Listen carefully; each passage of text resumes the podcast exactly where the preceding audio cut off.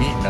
す毎週日曜配信中40代ブリスの修行中3人によるポッドキャストラジオ番組です仕事恋愛サブカルチャーから身近にあったバカ話などを和気あいあいと話しています司会の瀬山です宮本です。タカです。はいよろしくお願いしますおはようございますお。願いします。おはようございます。おはようございますおはようございます。いや我々割とし今し集合したてで撮ってます。はい。普通あの集合した後にちょっとちょっとちょっとした時間雑談があって撮影 あ録録音始めるんですけど、うん今もう集合してピッとは30秒ぐらい撮り始めてます。はいはい。あ、はですね。このライブ感を伝えたくてねライブ感を伝えたくて。あ、ライブか、はい。 まずまず今日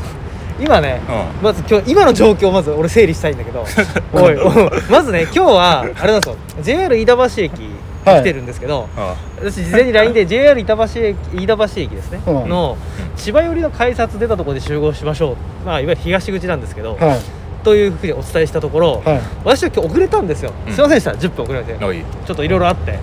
で10遅分遅刻れはてするもんだ遅刻がねすいませんしました10分遅れたところ、んグループラインチャットの中で、う西口にいますっていうれ連絡が来て、うん反対側に出たんでそっち向かいますっていう連絡が来たんで俺は伊沢さんとタカさんが2人で揃って反対側の西口に集合したもんだと思ったのあ、なるほどねうん。はいはいはいは俺は遅れちゃった、はいで伊沢さんは多分西西口に出ちゃったんでね、うんでタカさんがそれに合わせて東口じゃなくて西口に移動したんだと思ったのよいはい。はいはいはいはいはで伊沢さんのことだから出口間違えたんだなと思ったのんうねん、で俺西口向かいますって言って、うん行ったとそしたらタカさんが「え西口なの?」みたいになってて、い。えどういうことだよ西口お前のいる西口に俺は行くんだよと思ったのうんうんうんね、で西口に、うんなのっていうかじゃあ LINE で、うんごめん東口の出だったんだけど、う西口に行っちゃってるんで変更しますって、はいそして俺は西口に向かったわけですよ俺の視点ねそして西口着いたら、いないの誰も、うんそうですね。で高田さんは東口に向かす球を来るってのは分かったんだけど、うんどうもこの文脈からすると、うん伊佐山と高さんは別行動かもしれないと思ったのうんはいはいは俺、うんんはで念のため伊佐山さんに連絡を取ったの、はい何の返信も来てなかったからね、うんだから一緒にいるもんかなと思ったんだけど、うんそしたら西口にいるって言うんだ伊佐山さんがい。うんうんうんでもそんなわけだそんなわけでとえ西口他にもあっったっけなと思ってないとた。うん。でおかしいっていうところで、伊佐山さんに「どこにいるの?」って話をしたら、あ水道橋の東口い西口あ西口かあー水道橋の西口にいるっていうねはいはい。だかそんなの会えるかよこの野郎 ってら俺は反対側についちゃったっていうのは、初め西口に降りて、うんで、あ、東口だから、うんあ東口まで反対側まで歩くよっていうつもりで打ったの、うんで東口にいてそしたら西口にいるって言ったから、でも、まあ、こっちもさ大人だかうら、んまあ伊佐山さんのことだから多分千葉寄りっていうのをガン無視して飯田橋っていうのだけ読んで西口に着いちゃったんだろうなって思って西口に向かうって言ったの、あうん、だから伊佐山、まあ、まさか水道橋だと思ってないからあそうだね飯田橋の西口にいるんだろうなって思って向かったら、んあの宮山から今度またそれも間違いうんで水道橋の東口に伊佐山いるってって LINE が入って、西口うんそうで西口だったんだけど、う俺はそれを見て二重の怒りを覚えたのそもそも西口にいいねえし、いるいる場所も、いる駅も違うっていうのはどういうことよっていう。でしかも俺もそれ間違えたのはそう俺千葉寄りってことは理解してたと思ったのだから水道橋の東口にいるんだと思ったのねそしたらお前駅も違うし方向も違うじゃん千葉寄りなのに じゃあちょっと俺の視点から言っていい、うんまずまず僕はねえっとね 君の視点はないよ。まあちょっと待って一回一はい回はいうんあ本当、うんあいやあ あのね、うんで僕はまず1時間前にだからあの多分始まりの集合の30分ぐらい前に多分ついてたの、うんうんであのそもそも、えっとまあ、まず駅は そもそも間違えてましたこれは僕はね、うんうんあのすっかりここをあの飯田橋だと間違えてた水道橋をね、うんうんでえっと、で出る出口なんだけど、あの宮山さん宮山さんがあのメールで「千葉」で「より」がひらがなで書いてあるでしょうんうん千葉寄りの出口って書いてあったからだから俺は千葉 from 出口だと思ったのよつまりうんあの水道橋の駅ってのは真ん中にレールがあって、うん両脇にこう線路があって、うんで片側でその人の流れに沿ったら、千葉から降りてそのまま人の流れに沿ったらそのままいい一つの出口にみんな向か向かうわけだから千葉千葉の方向から来た出口に出るもんだと思ったからあここが正解なんだなって思ったのよあち千葉から来た場合の進行方向に向かって出てくださいそっうてそううそうそうっていう意味だと俺は思ったおー斬新すげえ超えてきた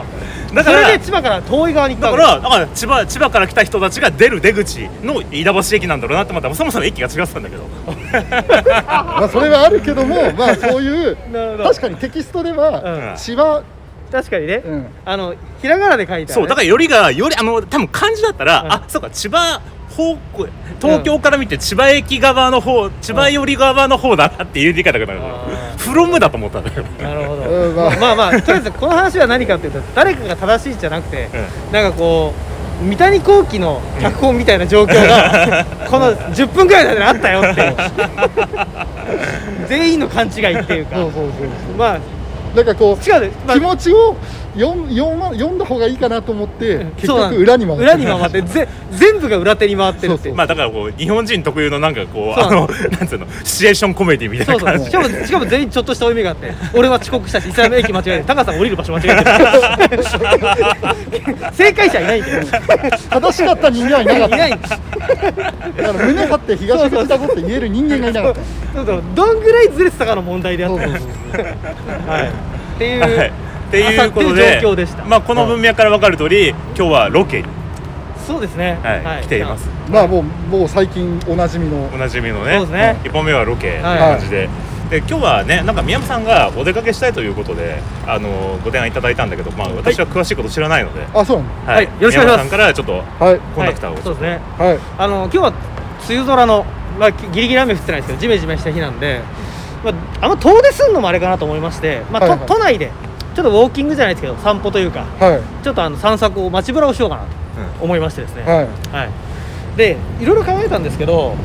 えっ、とですね今日は本当はもともとうん神楽坂を街ぶらしようと思ってましたおおいいじゃないですかで街ぶらするにせよん目的地がないとしょうがないので、うん目的地を一つ設定しましたはいでそれがですね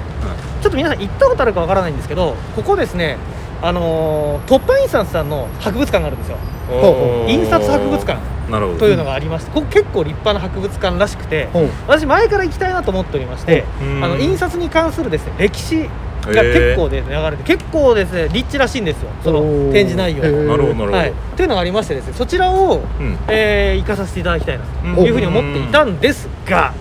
今の朝のトラブルがあって実はこれ予約したのが10時半なんで今ちょうどその時間になっちゃってるんですよそおれーあのチケット制でその時間に行かないといけないっていう、まあ、コロナ対策があってはいだからまずそこに行きますってその後時間があれば神楽坂を寄ろう寄ろうかなとああ街ぶらしながらのんびり行こうと思ってたけどまずそこを目指しましょうとそうですねはいというのがまず一つはいあともう一つがさすがにそれだけだとちょっとないかなと思って天気が良ければもう一箇所行こうかなとおう思っていましてまあでも天気ちょっと微妙なんですけど、曇り空ですねさっき高さに感づかれたんですけど、うんまあこの辺りで俺が行ったことない場所で行きたい場所何かなと思ったらうん後、楽 園小石川後楽園後楽園って後何楽ゆ園遊園地じゃなくて後楽園ですねあの日本三大庭園のうんはいあ後の後楽園庭園の方庭園の後後楽園ですねあに歩いて行って、うんで後楽園を散策してはい行こうかなあというのが今日のオーダーですわかりましたはいうんはいじゃあ行ったことありますああないですないですあのどっちもないです印刷もないですはい公園もないです結構日本あー東京のメジャー観光地っちゃ観光地なんですけど行ったことないんで、うんでも行ってみようかな今日はそういう日ですうんはいおおただただただただ従うだけですからはい、うんそれだけどとりあえず時間もないので行ってみよはいうはい、はいしかしますはい。はい。ということでですね、えっ、と、 このぐらいのボリュームでいいかな。そうですねこれぐらいのボリュームにしていきましょうねはいはい。えっ、と、あのー我々ですね、えっ、と、あの、飯田橋の、あのー街ぶらをちょっと終えまして、 はいで、あのー今、えっ、と、レンレ ンタルスペースの方の収録場所の方に移動してきたんですけれども、そうですね、はい。はいちなみに今日というか我々最近ずっと我々収録は、一昔前はカラオケを使ってたり、うん居酒屋でやってたりとか、ファミレスだったんですけど、うんここのところずっといわゆるレンタルうんスペースって言い方でいいのレンタルオフィス、うんどどういう言い方なレのンかタなルスペースでいいんじゃないですかでうんですねと、うんでいろんなところ使うんですけどうん割と今日も割と特徴的なところでうんなんていうかこう部屋部屋あの 2K のんアパートの一室そ のなんにか感覚で言うと友達の家に遊びにそう来た感じそだうか実ら家の友達の家に実家のただこの部屋を出るとそこにキッチンがあって、うんそこで2人ぐらい勉強されてる方がいるん ですけどでちょっとあのボリューム控えめにしなきゃいけないかなっていうちょっとねなんか ねあの同居してる友達のなんかねあそうなのんです家よねに来たみたいなそんな感じのうんねそう一旦今日三沢君の実家に来ましたよっていうそうですねことでやりますはい。じゃあ、ということでですね、あのまあ、振り返り、早速行きたいところなんですが、はいえっと、その前にちょっとあの、お便り、はいはい、あのちょっとね、あの、ツイッターにご反応いただいた方をちょっとご紹介していきたいとは思いいます。はい。えっと、まずあの、いいねいただいた方、えー、トナカイアット映画さん、えー、ヒーデアット HEM さん、えー、GVSG さん、えー、佐藤義和さん、三河里ポンタさん、画面を昭和に戻す会さん、 えー、えっと、コウメイ65さん、TA01DC さん、もぐらトンネルさん、プーさん、お天気みきかんさん、えー、OOO トークさん、これ、ポッドキャスト番組さんですかね。あの、以上ありがとうございました。ありはいいつもありがとうございますがとうございます。で、そうですね。はいちょっとあの、ツイッターにあのちょっといろいろご返信いただいた方がいて、ほうほうちょっとそちらもぜひちょっとご紹介させていただければといわかりまうした感じなんですけはいど、あの、この間僕が、はいあの、前回ね、収録の時にあのう、シン・ウルトラマンっていうね、はい映画映画見に来ましたね、はい、絶賛公開中で大ヒットしますけどね。はあいそうなんですかまうん。あ面白いけどねうんうんす結構ね、うんヒットしますよね、であの、まあ、僕らも楽しんで見てはいでその時に僕があのウルトラマンの,、うんあのストーリー面の生みの親たるあの金城さんそうはい金城哲夫さんのことはいをはいはい熱く語ったじゃないですか、うんそうですねそしたらその回のあのなんか「いいね」って結構なんかいただいてほうほうほうでそれになんか結構その金城哲夫ファンの方からはいコメントとかちょっといただいあてですね、そうですねはいでちょっとそれをちょっとご紹介はいさせていただければなという感じなんですけど、えーウルトラマンを作った後ご近所の鉄道についについて、はいということでご紹介したんですけどそうしたらですねまあリツイートとかいいなってこういろいろいただいてるんですけど、はいこの GVSG さんというねあの方が、はいまああのすごく金城哲夫さんのあのファンほうほうらしくてですね、はいであの YouTube に上がってる「ウルトラマンを作った男たち」こちらもぜひご覧くださいということではいこれいただいちたょんっですとおけどすすめいただいたんですね、はい、でこれは何かといったらこれ結構ね多分前いつ頃だったっけなこれ放送されたのが NHK だこれはあのー俳優のあの佐野史郎さんって方いらっしゃるじゃないですかはいはいあのー佐野史郎さんが、はいあのーウルトラマンを作った男たち」というドラマをやってでその時にこの金城哲夫さん役を確かこの佐野翔さんがやられたっていうのが昔あったんですようーんいつぐらいのドラマなのこれ結構前まだだ地デジ前だよねあのあーアナ私ログ私放が愛したウルトラマンかなっていうね送うんのがあってでそれがあの放送された時に、うんあの解説番組とかサブ番組で、うん三野志郎さん自身があの金城哲夫さんのあの故郷に行ってあの金城哲夫さん自身をたどるみたいな感じの。まあ関連番組みたいなねそうそうそうそうことであありがちだよねそれねうんでそれはねあの、まあ、これ YouTube にちょっと上がっててこれすごい面白いんですけど僕もねあの一応事前にこれあのこれ前回ねあの配信する時にちょっと見てたんですけど、はいあのまあ、一応予備知識として。うんで、まあ、これ自体はすごく面白くて、あの、金城さんが、その、まだと、あの、なんつうの、本土に行く前に、自分で撮ってた映画の貴重なフィルムとか、あとその実際に、あの、金城さんが、まあ、最後亡くなられた、その仕事場の、を、あの、実際取材したとやつとか、まあ、いろいろ出てきたりしてね、すごい面白いんですよ。はいで、まあ、これもちょっと見てくださいっていうね、なるほどあのなるほどやつだったんですけど、はいで、それと一緒に、あの、ジラースっていう怪獣がいて、はいで、それが、あの、実は由来が沖縄の方言で、二郎おじさんだって話をうんうん僕がしたじゃないですか。うんそしたら、あの、GVSG さんがあの訂正入れてくれて、横すれすいません。ジラスは、二郎お父さん、かっこ二郎主。やっぱ二郎酒っていうのかなこれああですおじさんじゃないよっていうそう二郎酢でジラーはあスみたいなるほどななるほどことらしいんですよねなるほでまあ一応だからコメントありがとうございますこれジラーが二郎でスーがお父さんというねどことらしくんですあよあはいねまあすってのは主ってことなんですねみたいですね主っていう主家の主みたいな感じなんでほすうかほねうほうラボットらしいんですよあウルトラマン作った人もこれねもうこれももちろん僕も拝見して、まあ、一応彼のね戦争体験とか本土と沖縄でのアイデンティティが、まあ、ノンマルトの下とこの間ご紹介したはいゴングスにつながってますねっていうちょっとコメントしてでそうしたらですね「ハッシュタグ近所鉄夫ファンクラブ」っていうのあ がほうほうあってはいで金城さんと上原さんの仕事を細々と追ってますよとはい今後ともよろしくお願いしますということではいこれあの金城さんとあの上原正蔵さんってそのドラマにね、うんあの出てくるあの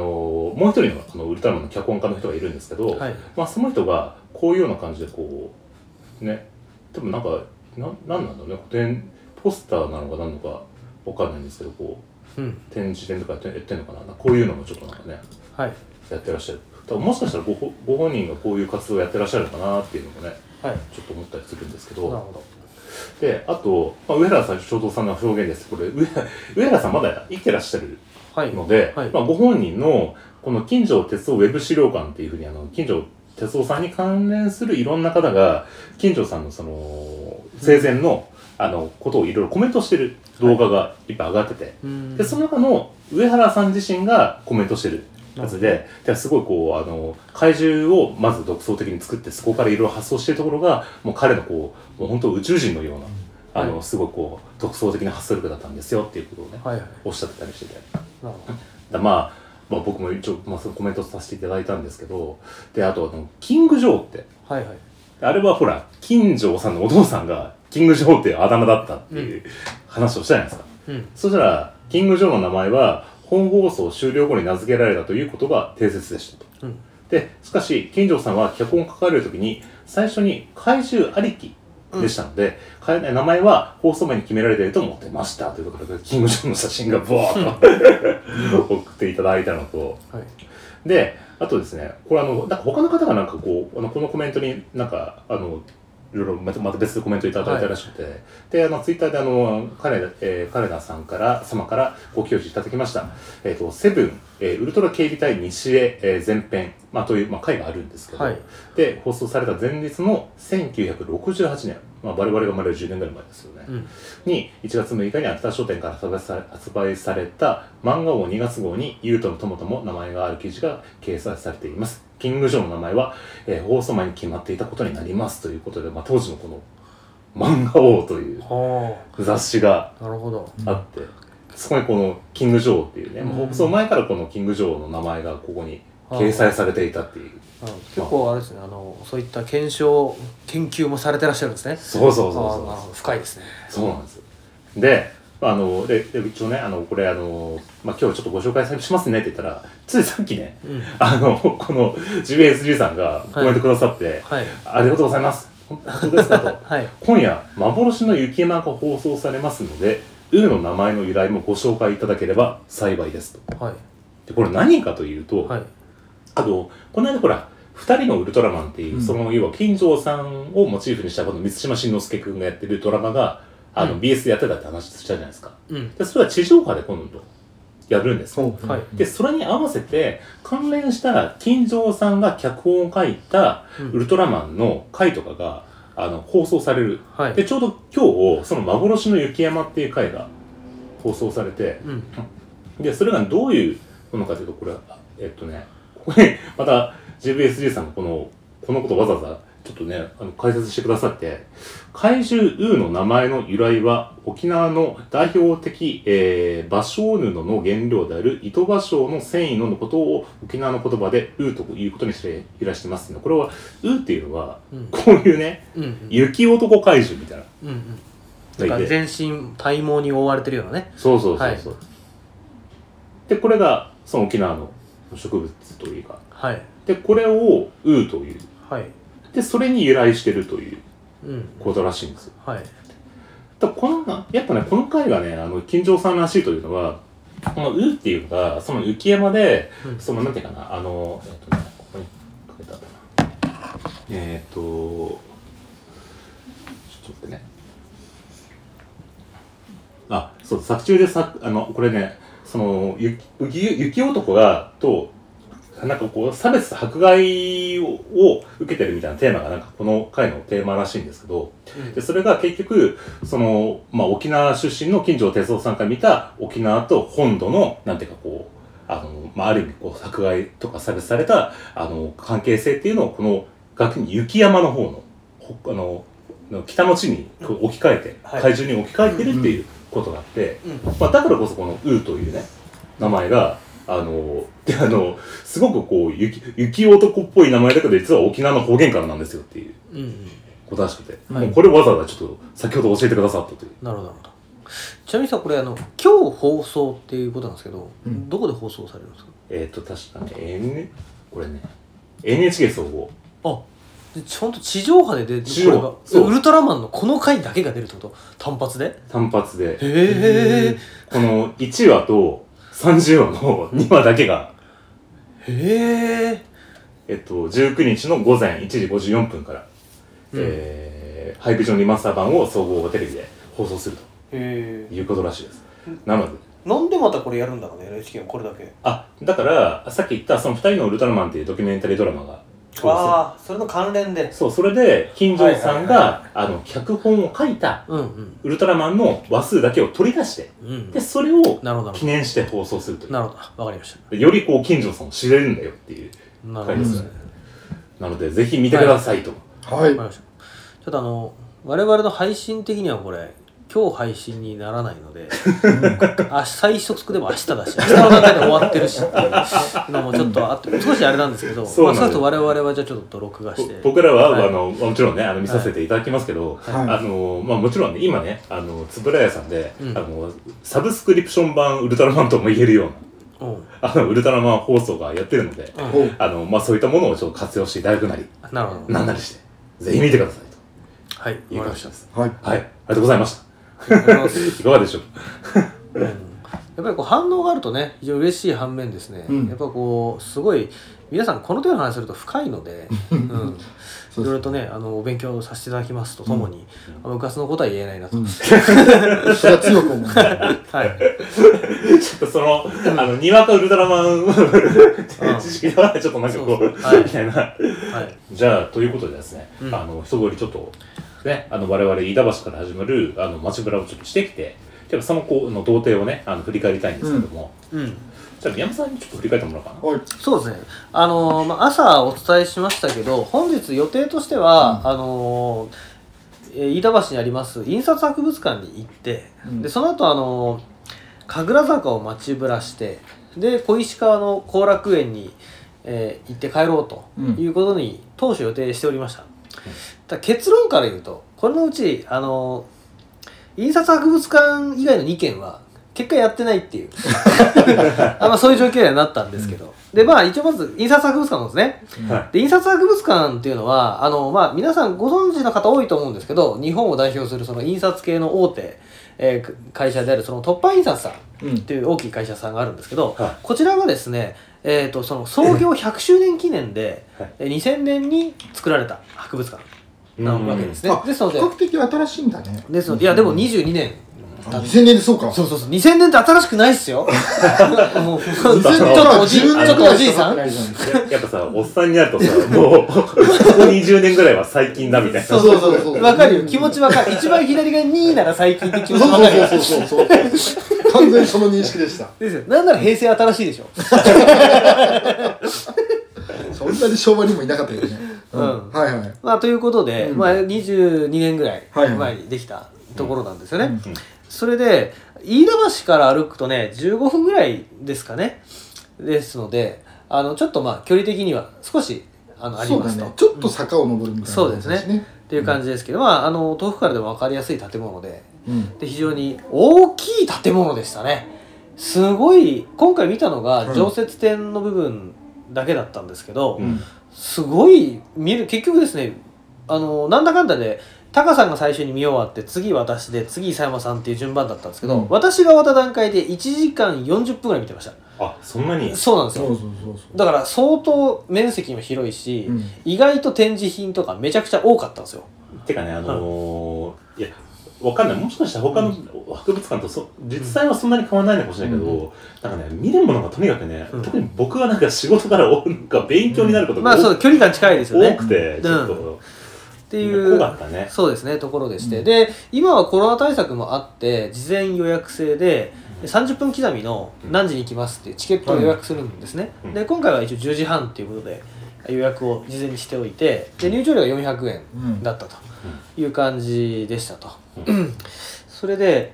まあ、突破印刷突破印刷じゃねえや印刷博物館のまず話をすると、あの常設性のところにですねこう人類にとってこの人類のなんか文明とともにですねどうやってその出版とか印刷があったのかみたいなところから始まって、はいうん主に日本国内におけるですね歴史が一番多かったんですけど、で特に、えー、と古代から中世近世っていうところまでは、うん結構すごい見応えがあって、うん奈良時代から始まるうん流れがあって鎌倉時代、えーうんそして、えー、と安土桃山江戸時代みたいな。うんで、うん個人的には近代以降、うんあの明治維新以降に関してはそこまで僕的にはあのあーなんていうかあのどちらかというとちょっと疲れてきちゃったっていうのもあるんで後半で。僕はさらっと見ちゃったんですけど個人的には主に、えっと、中世から近世っていうんですかね、うんあの安土桃山ぐらいから江戸時代ぐらいのところが一番面白く見れましてうんあの非常にあの集中してですね楽しんで見れましたと、まあ、いうような感じの概要ですね、うんうんはい で皆さんまずこの博物館いかがでしたでしょうか、結構ねその、ワンフロアでうん、だらっ広いというか、まあ、広いスペースで歴史を、俺はね深山とはむしろ逆で、うんうんそのなんつうの近代入ってもそれこそん昭和とか、明治昭和とかから、うんうんその印刷物自体が広告として使われるようになってみたいなところの下りから結構長くはいはい見てたんだけど、得れる知識が多いし実際その言葉は聞いたことあるけど、意味があんまり分かってなかったなっていうのが意外と多かったなっていう印象印象っていうかあって、オフセット印刷っていうのも、オフセット印刷ねって言葉は聞い知ってたけど、んじゃあ何って説明してって言われても分かんなかったけど、あそういうことなのねっていうのがきっちり説明されて一個一個その動画というかちょっとしたガガイドのね、うんムービーがあってね、非常に頭に入りやすいうんうんううんん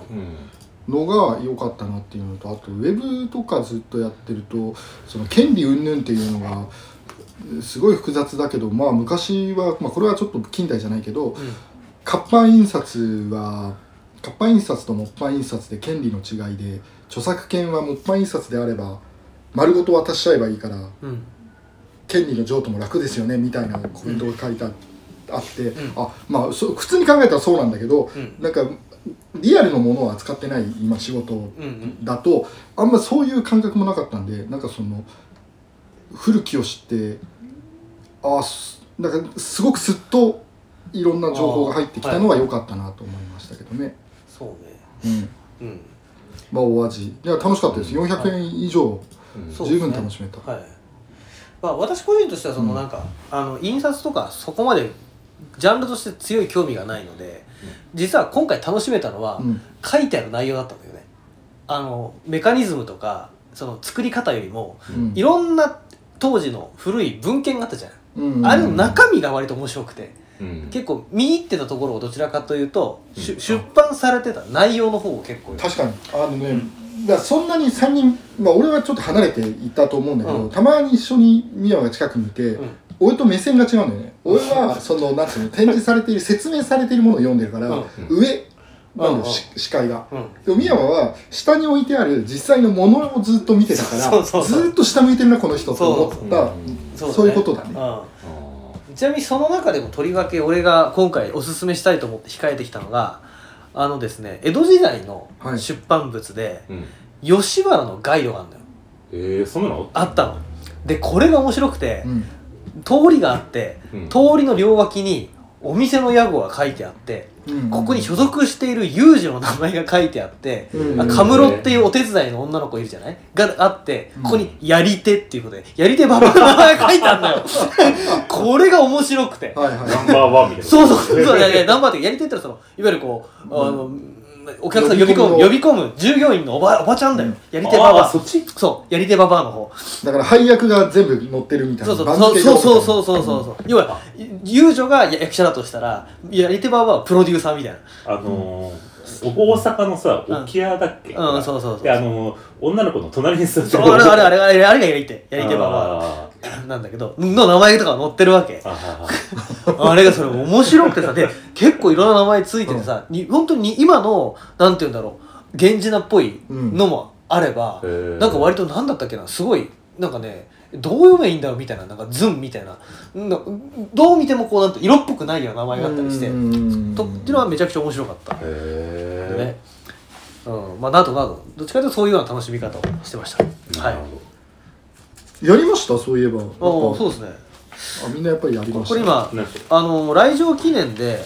あのカレンダーを作れるコーナーがあったんですよあ気づかなかったでもともとなんかねこうい3ヶ月分カレンダーがあって、うんここに曜日の分の3本パシッと押すとか、うんうんまあシャチハタなんだけどね、うんうんうんそういうのがあってお土産にどうぞみたいな感じでしたけど、あミュージアムショップやるの忘れたあミュージアムショップ読みましたけどねうんであの今回さう俺んちょっと、も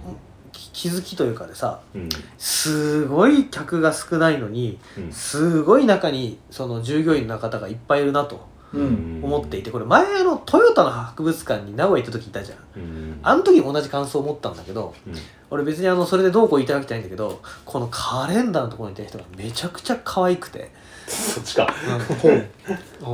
だから最初はちょっと興味なかったんだけどすごい笑顔で勧められたんでやりましたしかもめっちゃね丁寧に説明してそうなんくでれすたよねえーあ話したんだ話した、まあ多分実際あのほらあれだろうねあの美大とかでキュレーターの資格とか取った方とかが多分そういうところに就職されてるとかそういう感じなんじゃないかな多分うんかもしれない、うんうんそんなにその年齢層もいろんな方いたので、うんあのシルバーの方が取ってるそういうわけでもないのかなっていう感じうんえーだった、うんちょっとそこら辺はわわからないですよねうんただ今お客さんが少ないって言ったんですけど実は我々が入った時はいなかったんですけどで出る頃には結構うんうんいて、なんか割と賑わってましたねだからそうだね10時半っていう時間帯は少なかったね終わった頃お昼頃終わったからさううん1時間半にさ、だからお早かっ昼たお昼そうお昼頃には結構いたねお客さんねうん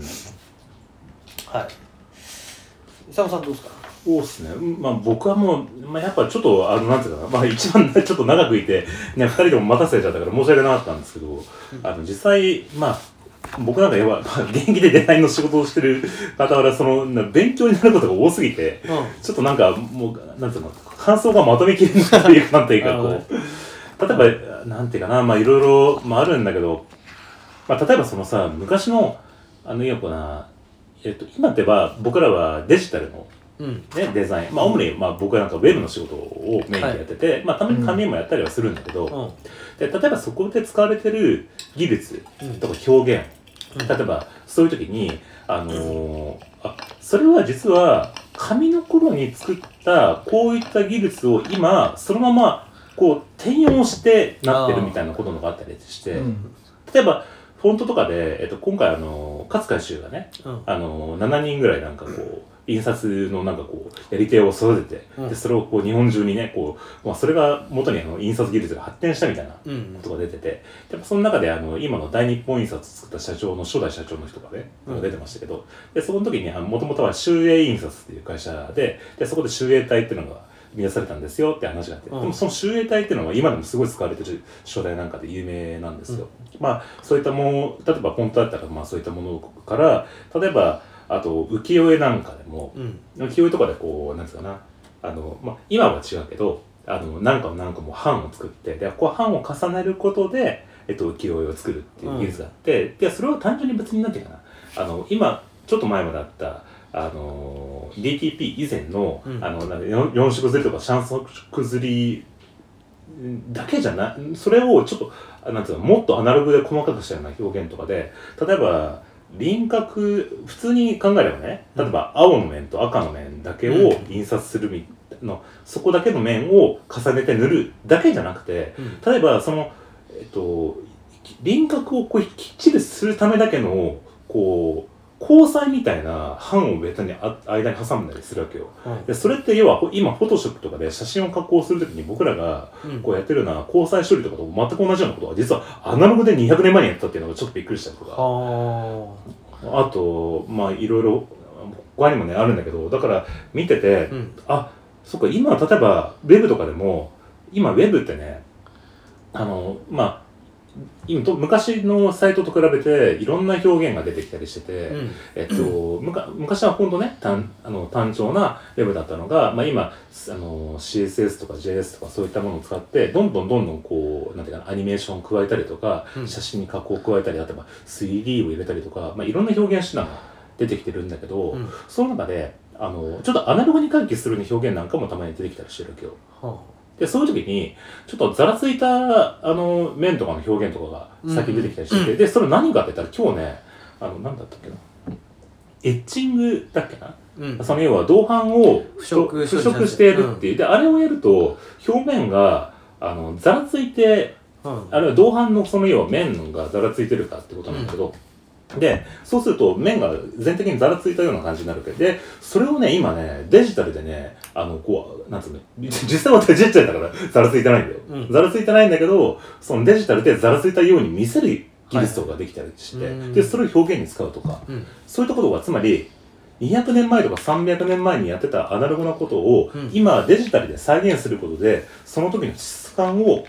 あの今もう一回使うとか、うんまあ、そういった意味つまり昔今タカさんがねそうから恩子は知んないけどさ、昔やったことが今につながってるってことじゃないけど、例えばそのアートとかデザインっていう表現において、昔やってたこういったことだから今これでデジタルで再現してるんだよとかうんそういったこととかがこうすごく知れてうんだからでもデザイン的に見ててすごい面白かったね。ああうんだから仕事にすごいこう今、まさにね今やってるような仕事にちょっとこう今ってどんどんなんていうかなあのデザインってこう本当になんか中身にコミットするようなあの時代にだんだん変わってきてるんだけどだからあのより新しい表現とかあた新しい技術とかを模索するときに一つのこうきっかけをちょっともらえたような感じがしてだから今日来てね、はいすごい良かったです本当に。おうでも業務中に来るべきでもいいからぐらいそうだね。ちょっとなんか、あの、うデザイン、あの、同僚、デザイナーの同僚連れてきたら、なんか、勉強なんじゃ、本当になんか勉強なんじゃないかっていうぐらいの、なるほすごいいい、どあああよかったでの、す体験でしたね。はいまあなんか喜んでいただいたようでよかったです豆知識としてはグラビア印刷っていうのは、うん我々が言っているグラビアって、うんぐあのちょっと意味合いが違かったんだなっていうそうグラビアアイドルみたいなそうそうあそうの、そうほらそう、印刷の中で、例えば、スクリーン印刷とか、いろんな印刷の技法がある中の、グラビア印刷っていう技法なんだけうんそうそうどそう、そなうんか、まるでエロ単語みたいな感じの、こうグラマーから来てるのかなとかなんかそういう、ああなるほどねでもそれはありがちだよねううんん、まあ俺それ20年ぐらい前知って知ってたよそれあれじゃん島耕作でしたね。うんあの島、これあの、ね、あの、なんか、あの、島工作は途中でさ、宣伝あそうの、そうそう宣伝部に行った時そうでに、いろいろね、そこら辺うのん雑誌をね、やってたからねっていう。うんちなみにあのえっとミュミュージアムショップとかはいもあったりするんですけど、あのパンフレットとかがあ取れるねこうなんていうマガジンラックみたいなところがあって、うんそこでですねこの印刷博物館ニュースっていう月刊誌みたいなフリーペーパーがうん配られてるんですね、うんで面白いんでこれなん立ち読みしてて、うん伊沢さん出てくるまでの間でその中で興味があったものだけ抜いてきたんですけど、んその中で1個だけちょっとご紹介したい記事があります、うんでこの印刷博物館ニュースの82号っていうのがありましてこれね去年のやつなんですけどこれいろんな特集があるんですけど、この日本のパッケージデザインを探る展覧会っていうやつがあって、もう面白そうこれですねうんえー、と2020去年の8月にやったらしいんですけどうん「縄文と弥生のデザイン遺伝子」っていう企画展をやったらしいんですようんうんでその詳細は分からないんですけどその結果があるんですよ結果はどういうことかというと皆さん一つあの、ま、るちゃんの赤いキツネあるじゃないですか、はいこのパッケージは縄文の遺伝子を感じられるデザインらしいんですよへでえっ、と日清のカップヌードルえ。うんこれも縄文の遺伝子を感じられるデザインらしいんですねうん、おおーで明治の美味しい牛乳ってあるじゃないですかはこれは弥生の遺伝子を感じられるデザインなんですって 全く意味わかんないけどあみんなーそうでもなんかなんとなくわかるけどでちちょっとょなんっかとね前段に書いてあるんですよそのうんそのただねうんうん何がいいかっていうとここの入り込み具合 このもう普通に考えたら何言ってっか分かんないんだけどあさマジでうん僕なかんからね、うんカップヌードルが縄文っていうのはすごくわかる、マジでピンとくるあちなみにこの縄文式土器を横に置けば形が似てんのかなとかねなんかその文字のフうんォントだったりとか、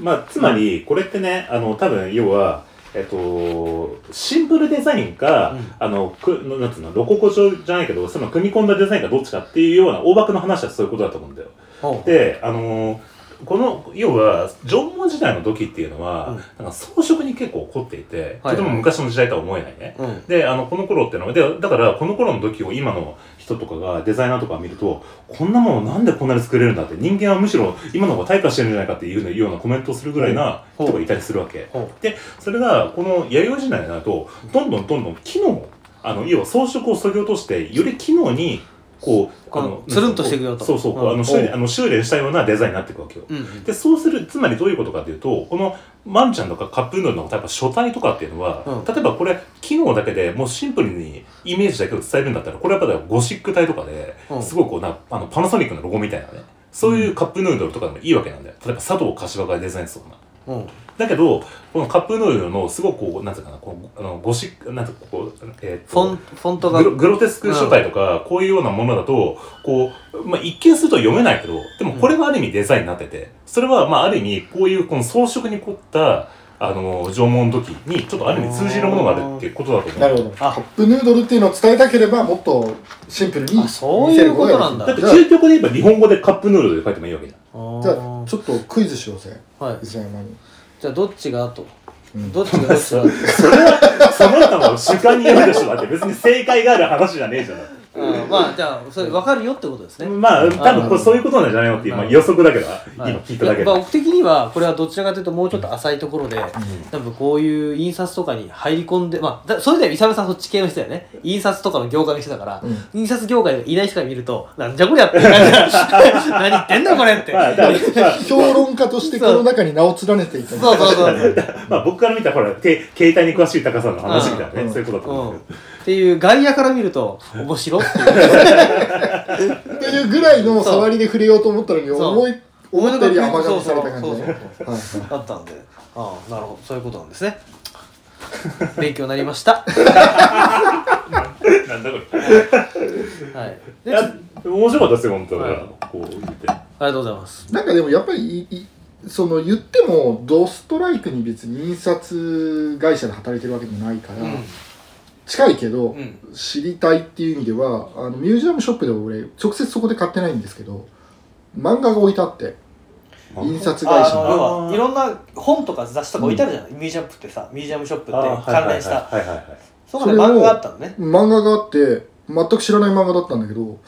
買いましたよ漫画始めて物語みたいないやなんかねあの吸った吸ったもんだっていあう印刷をするっていうことね吸ったもんだっていう漫画が全6巻出ててへえ。どういう話いや印刷会社での多分苦労話あの出版社の漫画とかいろいろあるじゃないですかその業界のその知識も得れそうなあの主人公の女の子が活躍して成長していくようなあーはいそうはいはいそう重版出題みたいなそうそうそれなるほもど出版社じゃん、うんあ、じゃあい一般にこんな結構ヒットしてるような漫画ってまあ俺は見たことはないからうんどれぐらい売れているものなのか全然知らないけどうんでも6巻ぐらいまで出てて吸ったもんだし、まあ、調べてもらうと出版社とかも分かると思うけど6巻までは染谷実さんという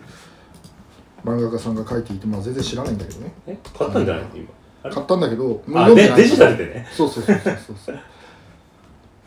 これか。それですそれですあ、なんかお面白そうな。だから絵がさ読めそうな気がするじゃんうんうんうん。綺。麗ななんかドラマにもなりそうな感じよね。うんモーニングじゃん、しかも。庭さんが好きな。本当なんか重版出退みたいなお仕事漫画みたいな感じじだゃん、なのかなっていうう、んうん、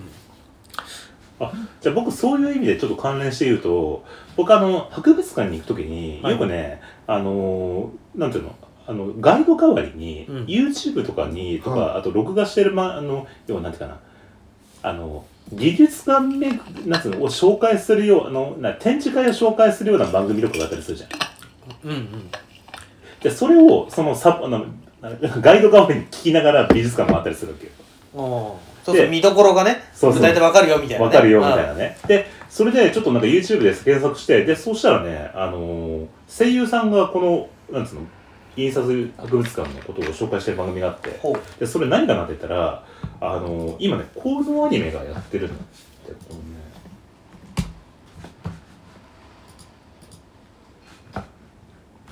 本好きのためのえっ、とね、あこの本好きの下克上というファンタジーアニメが、アニメ、あなんかもう3期ぐらいまでやってるらしいんだけど、なんか大人気らしくて。うんで、それの主役をやってる、えっと、声優さんが、うん、あのーこう、井口ゆかさんかな、うんが、うんえっ、と、おなおなんつうのあなーナビゲーターで。してる YouTube のそういう番組があったとうんで、俺、今、パッと見、あの、ガッと概要読んだだけだから、詳しく、間違ってたら申し訳ないんだけど、どうやら、うんその、いわゆる異世界転生ものというか、はいはいで、あの、小説家になろうっていうね、あの、いわゆるなろう系ってよく言われるけど、うんまあ、そういうような感じで、異世界に行って、そこで、その、印刷のちょ、ものすごい歴史みたいなのを、こう、その、ギュッと凝縮して、その、アニメになってるみたいな、ああそういういうような、はいだこの子が、なんか図書館の司書かなんかかな、なんか、なんかと図書、キュレーターみたいななんかがなって、それが成長する物語みたいなので、 なんか印刷モチーフの異世界ものみたいな、まあ、構造としてはよくある話で舞台が印刷ってことですねそうそうそうそう、はいはい、なるほど話の、なんかね、だから面白そうだなと思うんですよ。うんじゃあ我々もこのアニメの盛り上がりとと もにまた乗っかっていこうそうみたいなねですね、はい、いろいろと話題にしていただけるといいなと、いいな、みたいな。 S、もう SEO 対策みたいになってるからねこういうのこう出すのなんとかこう引っかかりを作ってすみません世界の皆様はい、ね、でもなんか、そういうのがね、あるの意外だったね、なんかね。う、うんん。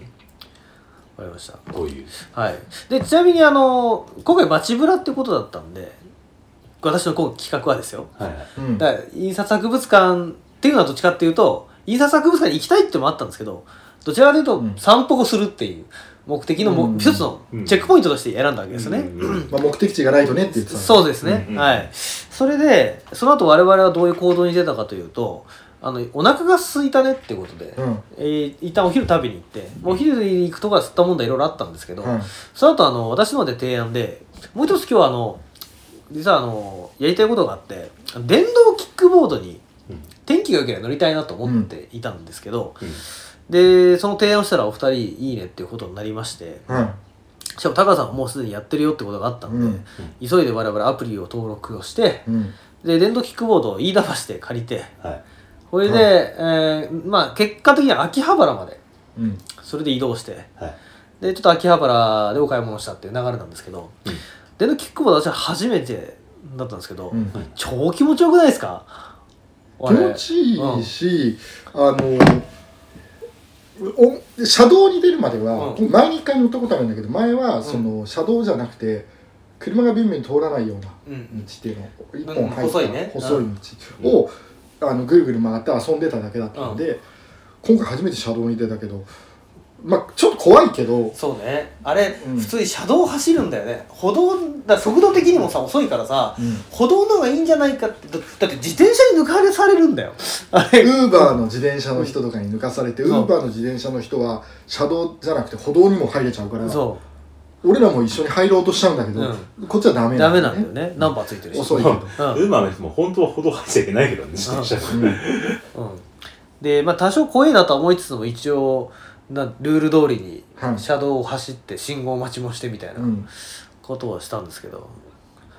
思ったより全然そうね特にあの走り出しの加速感がちょっとした均等運みたいな一瞬こうふわっと したまあまあ、あの聞いた乗ったことないから考えだけどね みたいなまあまそあういでもうその感じ気持ちは分かるただ最後ただただその加速がすぐ終わっちゃうっていううん、いリミッターまでの距離が短いっ ていう初めにちょっぴり G 的なものを感じるけど、そうねあとは多分20 15キロとかそうだね、だから今回は移動で使ったけど移動で使うのはなしだねそうだねうんいやあくまで狭いエリアでちょこちょこっと遊ぶっていうのは正解だね、うあのー、今あれ、あ、どういいですん、かあどうぞ 今なんかなんとなくこのほら今この電動キックボードに対してね、こう3のこはい、う感じがしといてますけど、うんこれ乗りですかこう、俺はそのノリであこれ乗りですか、うんなんかあのいやおもちろんねあの乗った時はおおって新しい乗り物だみたいなね、うんうん感じだったんですけどで僕だから最近電動キックボードが雑誌とかでも取り上げられて、うんでなんかあもしかしたらなんかこの自転車のね代替手段として買うのもありかなとか思ってたんだけど、まあちょっと結論トータルから言うとあ電動キックボードじゃなくてに方がいいやっていうふうになんかちょっと今日乗った思ったみたいな感じがあって、うんでそれがまず何が出たらえっとねまあちょっと今度レンタルの時にまもやもやなんかいろいろ手続きが煩雑だなって思ったのまあとりあえずちょっと、うんまあとりあえず置いといて、はいでえっとね、えーまずあれですね長時間は乗れないですねまずねそうねだから移動っていうことで考えちゃダメですねうんうんうん今日だって結局、えっと、乗ったのが、い、い、飯田橋じゃねえ。飯田橋から秋葉原飯田橋から秋葉原だうかんら、まあ、総武線の駅で言うと、三駅3駅ぐらい。うん3駅でもう結構疲れましたよね。疲れた疲れただからともともとともっと遠くまで行くようだったのがうんやめようっつって、どれぐらいだ2キロも走ってないから多分そう途中中断したんだあれ東京都内みたいな、一駅間が短い駅の3駅でさえも、立ってるのが結構辛いから、うんだから、あの、電動キックボードを初め見たときに、あ、これはなんかもしかしたらサクッと乗れるから、デートン自転車買うよりいいかな、みたいな感じうんでちょっと思ったんだけど、まあ実際乗ってみたら、あ、とんだ間違いだわっていうふうにちょっと、ひ一つ思ったのと、で、あともう一個が、あ、乗り出し気持ちいいなと思って、そのやっぱスーッとこう、なんていうかな、やっぱみ加加速加の速がうん未来の乗り物って感じで、うん僕あの、前ね成田夢牧場っていうね千葉県に、あのー要は牧場のなんていうかこう施設というかね、まあところがあってでそこであのあれ乗れるんですよほらあの前に倒したけどセグウェイセグウェイうんセグウェイに初めて乗ってでその時にうわーってこう未来だみたいな感じでちょっと思ったんだけど、うんやっぱあれもね長時間結構乗ってるのでちょっと飽きてくるところがあって、ちょっとそれに似て似たような感じをちょっと、まあそうね覚えて。うんでえっ、とねあとその乗り出しも気持ちいいんだけどあのやっぱ最速15キロまでしか出ないじゃないですか何キロかはちょっと分かんなかったけどね一応15キロまでね、うんうんあの最速だったんだうよ、で僕一3人が走ってて前宮山さんタカさんで俺がいたんだけどやっぱねちょっとタイミングをずれたりちょっと信号のタイミングがあるんですると最速どん考えてもじどう頑張っても15キロまでしか出ないから、どんどん離れてくるんてかまあみんな同じだから同じだだからから当然え永遠に追いつけないみたいな、うんなんかこうなんとかの法則でありそうな感じのこう、うん感じになって、あ、急がなきゃみたいな、そういう爽快感がまず、ちょっと出、出な、出にくいなっていうのがあって、だからそう考えると、まあ、電動自転車もね、あの、制限速度が初めからリミッターがついてるけど、うんそれでも電動自転車の方が、まあ、長時間乗れて、えっと、爽快感がある程度あって、乗りや乗りやすさとあと車道とか歩道とかそこら辺がフレキシブルに行けるって考えると電動自転車の方が便利かなみたいな感じでちょっうん、ちょっともうそうそうだからそれは移動で考えるでしそうょそうそうだからそう我々も言ってるのは移動だと無理だねっていうそうそう移動手段として考えずに、うんあくまでおもちゃとして捉えた方がいいよっていうとそうだだからちからょっと広めのオフィスでオフィス間を移動するのに軽く使うのにあーそ手うが空いてるそうだからそういうあの工場とかで働いてる人って、工場内自転車移動したりするわけようんだから例えばそういう時に使うとあか、そうだねな例えんかば大学の中とかで使うとか、最近入りそううんそうそううんそううんそういう感じの方が多分いい純粋な移動手段っていうことじゃなくてそうそうハリウッド映画とかでなんかあの最近あのすごいやり手のあの IT 社長とかが社内をそういうので走ってるみたいなシーンとかがうん挿入されたりするんだけどそういう感じだよね本当にそうそうそうでそうもあれはヘルメットをかぶらないでいいっていうので条件で多分その速度はだいぶ落として15キロとかになってるでしょううんん本来あれヘルメットかぶんなきゃいけないもんだからそうなんだ電ねあ動ーキックボードってだからその逆にヘルメットをかぶること前提で出すんだったらもっと速度出していいはずなんでうんあそうなのそうなると30とかだからあのもう売ってんじゃんドンキとかでもはいはいはい打てたりするのは、えー、とリミッター解除しっているものも20キロこ30キロとかもあるはずだよそうなんだ今回は、へーあのループって使ったのは、うんあの規制のサンドボックス制度を使ってて特別に道路交通法の例外を適用されてる事業なのよだうんだからその時にこういう条件だったらこれでいいよっていうモデルなのよああだけどそのナンバーとか取れないけどああその普通にもっと速いやつで私有地で遊ぶにはあるの行動では走れないナンバーつけられないからねうあんあとはナンバーつけられるモデルの場合はナンバーつけて全部そのヘルメットとか普通のバイクと同じ装備すればああできるっていうのもあるあそうするとじゃあ別にバイクでいいんじゃないのみたいなそう感じになそうっちゃだからそ のちょうどいいところのラインを狙ってるのがあのループのああのサンドボックスで実証実況実証事業でねループ側からしても、うん我々の今日使おうとしていた用途は全く想定してないから、うんクレームされることがそもそも筋違いっていう 本当は多分別ね別のもうちょっと短い距離そうそうでちそょうっと移動するぐらいだねうんだからまあ結構だから僕らは今日3駅ぐらい走ってで450円とか、うんだから結構あ結構いいんだなするなみたいな感じで、でもそれはそんだけ思ってたけど走ったからみたいなそうそうそうそねうんだからタクシーみたいなノリであの考えずにもうその20分以内でちょろっと移動するぐらいじゃないと多分使わないよね、あだれ今日さ走ってて誰か珍しいんだろうね、だからその要はもろに隣子供からさうん「ママあれ何?」とかさ言われて たねうんそうねまあ、出てちょっと時間は経ってるけどまだまだそんなにメジャーではないのかもしれないね、すしかごもい3台連なった確かにバスだあかーらよりちょっと目につくんだうん神保町でさ、うんは走ってる時にさもう完全にほらあのほらあの東東京都内であのマリカー走ってるあのゴーカートみたいなさそうそううんそうそういう視線を感じたよ ね。実際そのアメリカでもう解禁しててずいぶん前からその電動キックボード普通に乗っていいってやって、うんうんメットしてないメットしなきゃいけないかどうか法律知らんけど、うん事故が本当に多いうんあのーで日本でもう今日やっぱ3人で走ってても危ねえなと思ったんでそうだねそうあのーなんていうかなバランスがやっぱ取んなきゃいけないから例えば自転車みたいにちょっと走ってる時に顔がいいから顔買おうかなって感じで片手運転しようかなと思ったら全然そんなことできないっていうかさうんこうバランスが難しくて、うん、そうねまあ一重に車輪が小さいっていうことが全てだよね、あのいろんな段差の問題もそうだしバランスの問題もそうだしうーんうんそう、ね、まあでもそれは本気で我々別に考えたわけじゃないただやってみたいからやっただけっていう、うんそうそうそう体現としては、あ未来っていうことでね、なんかいそやの結構面白かったな未来体験ができたっていう感じはいうでんそね,、うですね面白かった、はい、っていう感じでしたね、うんむしろ都内よりもそのちょっと地方とかの方がうんあれは有効に活用できるそ都うだね内は電車がもう発展しうんなるほどなるほどうんあのち地方都市だとそこからそのバスとかしか選択肢がない場合に、あそうだ便利ねだその要はローエネルギーの手軽な移動手段としては、うん確かに要は原付とか使うより全然いいよね、まあ、というかだからあれがなんて折りたたんで電車に乗れてまたバスで乗って移動できればいいんだよ、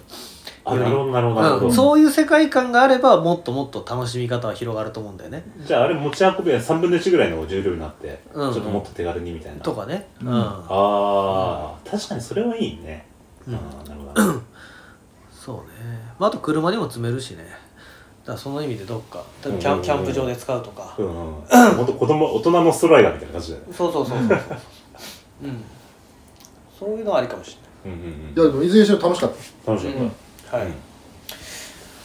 あとなんか秋葉原で行ったお店はなんかゲーム系のお店なんだけどこれこの回で喋る後でにしようか後でしましょうか、あと、このまま喋ってどっかで聞いた方がいいんじゃないのうん、まあでも一旦ここで切りますか一旦街ブラとしてはあとあとで高橋さんがそれのあ話そうをかすそうるかそうだね、うんじゃあ一旦ここで切ろそううかでじゃすあねまあそういうようなはいあの休日でした おじさんの休日 おじさんの祝日そうでしょ 俺も最近ずっとそう思ってるよ、うんまあこの回、まあやっぱこの、ね、休日を楽しむというかねそうそうそうそうそうそうそうこうのん非日常を楽しんでなんか楽しかったなっていそううそうそう、はいはい、という感じでしたのでうんうんうん最近あのこの間か、うんタカさんはほら映画企画っていうことでテンションが下がってたんですけど、あそうなんですよまあまああのご存知の通りというか俺場所を知らずにさうん当日を迎えるじゃないですかではい集合場所と時間だけ伝えられるじゃないですかうんまず何するって Google マップ開くんですよでで第一にチェックするのは映画館が近くにあるかどうか映画座はねうん言い魂あるけどはいはい違うだろ今日銀蓮ボールありましたねう、うん、だからよしよしと だって前回のモテアータはもう嫌な予感しかしなかった嫌な予感とか言うなでもまあ新ウルトラマン面白かったけどね、そうううんん、結果オーライ結果俺おじさんが並んで映画を見るっていうそののを体験するまではちょっと気が重いんですよまあでもあのこう最近ほら映画を選ぶ時でもまあやっぱこのタカさんが違反のくれんじゃないかなっていう時にしかこうねあの入れてないからなんかそうですね伊沢さんだってやってるでしょ今そんな別で映画も見え土もぜひよろしくお願いしますということで、 じゃあ今日はねちょっとありがとうございました宮本はいキュレーションもははいよかったですあ面白かったですまたご利用くださいは宮本ツーリストい、はいここともずっとそんなイメージだけどねい、宮本スリスト、ううんん、そうですねうん、なそんな感じにしてます逆にあのいいですいいですここにね行ってもらいたいとかなんかここおすすめですよあそうですねなんかそういう何かねおすすめの情報があればぜひぜひあのツイッターとかにあそうですね僕らのご連絡ください、はいあのはいお待ちしておりますので、まあまあ遠くまで行きます 曖昧千葉県から池で入ってあのああご希望の方にはねあの缶バッキーホルダーも差し上げておりますはいえっと GVSG さんですねあのもしあのラジオ中公式缶バッキーホルダーご希望であればあのご連絡くださればあのこちらからお送らさせていただきますのであのよろしくお願いしますはい、ぜひよろしくお願いしますはいじゃあ以上えっ と街ブラ飯田橋編でしたはいはい